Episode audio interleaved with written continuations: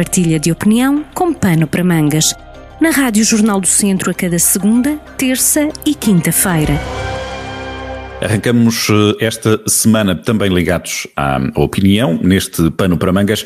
Nesta segunda-feira temos eh, connosco Luís Nunes, consultor de comunicação na NIB, com sede em Santa Combadão. Vamos, neste episódio, Luís Nunes, falar sobre os incêndios. Estamos em época que eles parecem querer retomar, houve uma série de ocorrências em muito pouco tempo. Aqui a pergunta que se pode colocar é: neste curto período que houve desde os incêndios que todos se lembram, há 3, 4 anos, aprendeu-se alguma coisa? Ora bem, eh, é uma pergunta que eh, necessita de, de, de ser respondida com urgência, eh, porque mais uma vez estamos a encaminhar-nos para a época alta dos incêndios, estamos em março, e, por exemplo, na nossa região, ainda esta semana foi notícia que tivemos até o momento já mais de uma centena de ocorrências de incêndios uh, florestais ou rojais, incluindo uh, vítimas mortais. E, portanto, só por essa via uh, temos que pensar que após um inverno e, e meses de, de elevada precipitação, eh, como é que é possível, ao fim de poucos dias ou uma, duas semanas de tempo seco, podermos já estar numa, numa fase novamente de incêndios com consequências ao nível de vidas humanas? Quem viaja pelas estradas da, da nossa região ou por outras do país que foram na altura afetadas pelos incêndios de 2017, o que vê são zonas florestais mais densamente povoadas do que uh, aquelas que se calhar na altura existiam. E, portanto, o, o crescimento uh, desorganizado uh, de espécies um, transforma as nossas zonas rurais em zonas altamente combustíveis. Portanto, ao fim de três ou quatro anos, a questão que de facto se deve colocar é o que é que foi feito até o momento para prevenir que situações como aquelas que aconteceram de forma dramática em 2017 possam voltar a, repetir-se num prazo uh, tão curto como é aquele que aparentemente estamos a enfrentar neste momento. E aqui têm surgido uh, alguns indícios e algumas notícias que são preocupantes. A Universidade de Aveiro publicou um estudo em que aponta, por exemplo, que nas últimas décadas o financiamento uh, afeto à fase de pós-fogo florestal, isto é, naquilo que são combates ou aplicação de medidas de mitigação dos efeitos uh, decorrentes de, dos incêndios, que esse financiamento, por regra, é mal aplicado. Portanto, é aquilo que muitas vezes é a, a intuição uh, da opinião pública pode ser comprovada tecnicamente através da análise uh, do, do, do, esforço que, que, foi feito. E, portanto, nós, neste momento, uh, ainda estamos, de alguma forma, em fase de rescaldo daquilo que foram os acontecimentos de 2017, onde, na prática, o que nós assistimos é que em muitas zonas pouco ou nada foi feito para resolver uh, as situações e, ao fim de três ou quatro anos, a tal vegetação já cresceu ao ponto de se tornar novamente perigosa. É evidente que isto implica não só as estruturas do Estado, o Estado Central, as autarquias que têm responsabilidade no ordenamento do território, mas também os próprios proprietários. E, portanto, eh, eu em 2017, 18, eh, achei que a destruição maciça que, que foi produzida pelos incêndios podia ter sido encarada também como uma oportunidade posterior para reorganizar a propriedade. Nós, sobretudo na nossa zona, estamos a falar de uma estrutura proprietária de minifundiário, em que uh, os proprietários rurais muitas vezes têm uh, artigos uh, com algumas dezenas ou centenas de metros quadrados, em que evidentemente é impossível fazer um ordenamento florestal adequado. Deveria ter sido implementado de forma mais musculada uma reorganização da propriedade que permitisse a gestão florestal adequada no decorrer dos incêndios, porque precisamente do ponto de vista de propriedade e de valor da propriedade, uh, pouco mais restou do que efetivamente o, o, o, terreno em si, uma vez que a vegetação e o valor eh, dessa vegetação foi, foi destruído. E, e, portanto, nós estamos eh, no momento, e, e, passamos a estar num momento se calhar crítico ao fim de, de 3, 4 anos, em que este problema se vai voltar a colocar. Neste, nesta altura, inícios deste mês de, de março, foi apresentado um, um plano de, de gestão de, de, focos rurais com algum investimento, uma intervenção em, em mais de um milhão de, hectares na, na, área florestal de, todo o país. Este plano pode pecar ainda por tardio, sabendo que é um plano que vai estar em discussão durante algum tempo. Anunciam-se já alguns investimentos, não se sabe muito bem onde nem, nem como por alguma razão o documento está em, em discussão, mas uh, estes planos, esta estratégia não haveria ter começado no dia seguinte a curar as, as feridas que, que os incêndios de, de 2017 deixaram para nesta altura estarmos com um trabalho já de casa hum, feito.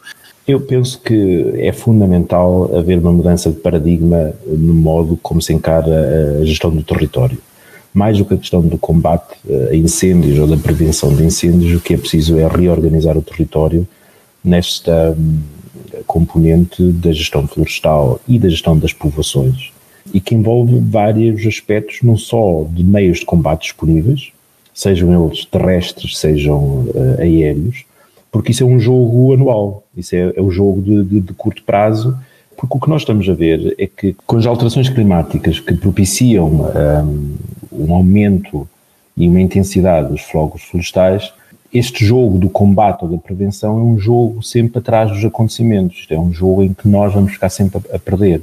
Portanto, nós temos que encarar a realidade territorial no sentido de previsão, no sentido de prevenção de que uh, esses acontecimentos vão continuar a acontecer e, portanto, o que nós podemos prever é o impacto que eles podem ter. Porque mais do que a afetação de recursos a, esse, a essa prevenção ou ao combate, eu penso que o que é preciso é mudar o paradigma do ponto de vista do planeamento. Uma das coisas que eu não compreendo é como é que nós continuamos, por exemplo, nas faixas junto a, às estradas, a, a ter plantações novas. Nós passamos nas, nas estradas rurais e continuamos a ter plantações florestais novas, feitas de raiz. Quando sabemos que em 2017 foi um dos problemas graves que ocorreu, foi precisamente a inexistência de faixas de proteção nessas vias. É evidente que uh, o proprietário, o pequeno proprietário, uh, na prática teria que ser expropriado dessa propriedade junto às estradas para poder haver a área de proteção. Uhum. Mas esse é o problema que tem que ser colocado. De outro, outro, outro aspecto que, do ponto de vista de previsão e de antecipação, tem que ser pensado é a questão das autorizações de construção em áreas florestais, em que nós, em muitos conselhos, continuamos a ver, mesmo no pós-2017, autorizações de construção de habitações que ficam isoladas e inseridas em, em, pinhais, e são pinhais, não são florestas organizadas, são pinhais ou eucaliptais, sem o distanciamento devido. E, portanto, há aqui todo um trabalho que tem que ser feito aos vários níveis, nomeadamente ao nível autárquico, em termos de prevenção estrutural, paradigmático, para que os incêndios, sabendo que eles vão continuar a acontecer, não possam produzir os mesmos efeitos. Depois, a questão que se coloca no curto prazo é: existem ou não existem meios para combater ou para prevenir os incêndios? E nós, no, no imediato após 2017, ouvimos falar de uma série de projetos que, que iam desde o reforço dos meios aéreos, já que, que os meios aéreos que passaram para o, para o da, da Força Aérea Portuguesa, com aquisição que, em alguns casos, ainda não está concretizado de meios aéreos próprios, mas que passaram também, por exemplo, por projetos piloto com cabras sapadoras. E, e, nós olhamos para todas essas ideias e todos esses projetos que surgiram há quatro anos atrás, um, e o que verificamos é que muitos deles continuam por implementar. É evidente que podemos dizer que todo este contexto foi um contexto difícil, em que uh, os incêndios de 2017 acontecem no momento em que Portugal estava a recuperar da crise económica, houve um processo de recuperação e de organização e que agora estamos num processo mais difícil ainda, talvez uh, derivados do Covid. Mas a questão da previsibilidade do futuro e daquilo que são os acontecimentos é uma constante. Nós, quando estamos inseridos em territórios que têm uma elevada densidade florestal, num contexto de alterações climáticas, os incêndios têm que fazer parte daquilo que é a previsibilidade.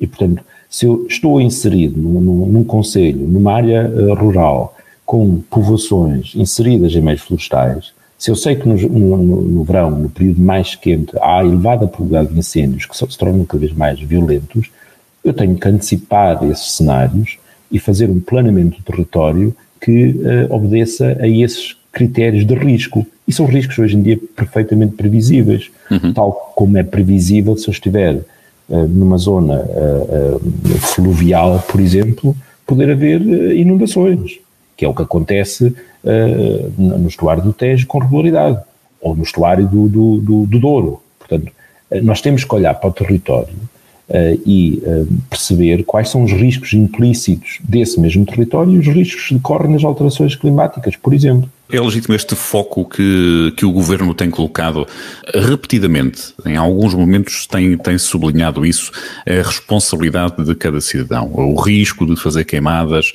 em períodos críticos, a atenção que é dada até mesmo nesta, neste anúncio do plano de gestão florestal a, a reduzir em 80%, se não me falha a memória, o número de, de ignições nessas, nessas áreas. Esse passar de responsabilidade também para o cidadão é válida ou pode ser aqui interpretado também como um passa-culpas?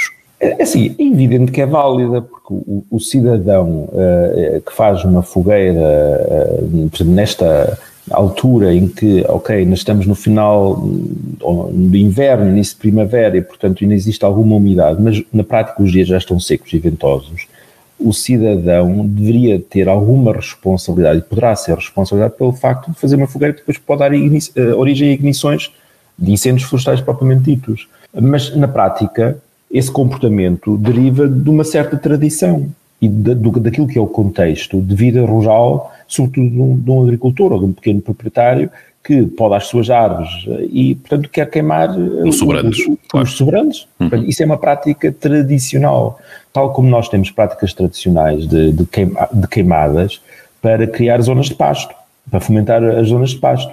Portanto, eh, uma coisa é fazer a prevenção no sentido de reorganizar o território, e isso implica políticas e medidas políticas e económicas, muitas vezes que eventualmente terão que ser feitas de forma coerciva para permitir a reorganização da propriedade. Outra coisa é queremos contrariar aquilo que são as práticas tradicionais das populações que, apesar de tudo, se mantêm uh, no interior do país e que mantêm uma certa atividade tradicional, seja ligada à agricultura do ponto de vista de, de, de exploração, esse em princípio tem outros tipos de, de, comportamentos, seja a agricultura de subsistência, onde esse tipo de comportamentos, entre aspas, negligentes, continuam a existir e são difíceis de combater. Eu acho que todas as estruturas da sociedade têm que ser responsabilizadas. Temos é que perceber que um pequeno proprietário que, por exemplo, herdou dos seus pais ou dos seus avós 20 ou 30 propriedades, uma delas com 30 metros quadrados, a outra com 100 metros quadrados, o que é que vai fazer essas propriedades? Ou desiste delas e entregas ao Estado, ou então vai querer manter a sua estrutura com alguma prática tradicional. Mas não é possível fazer qualquer espécie de organização florestal numa estrutura proprietária que tem este perfil. E daí o planeamento e a gestão, e a gestão florestal e o reordenamento da floresta, o mapeamento também dessas propriedades ser, eh, ser tão importante. Cabe a todos, isso já o sabíamos, mas é uma questão de, de sublinhar também esse, esse aspecto. Para já ficamos por aqui, Luís Nunes, nesta Obrigado. reflexão, nesta opinião do Pano para Mangas, dedicada a este, este período de incêndios, também à gestão florestal, que começa a ser, eh, por alguns lados, pelos choques de incêndio que têm acontecido, pelas ocorrências, começa a ser eh, tema do dia. Obrigado e até daqui a duas semanas, Luís. Até à próxima. Partilha de opinião com pano para mangas, com podcast em jornaldocentro.pt.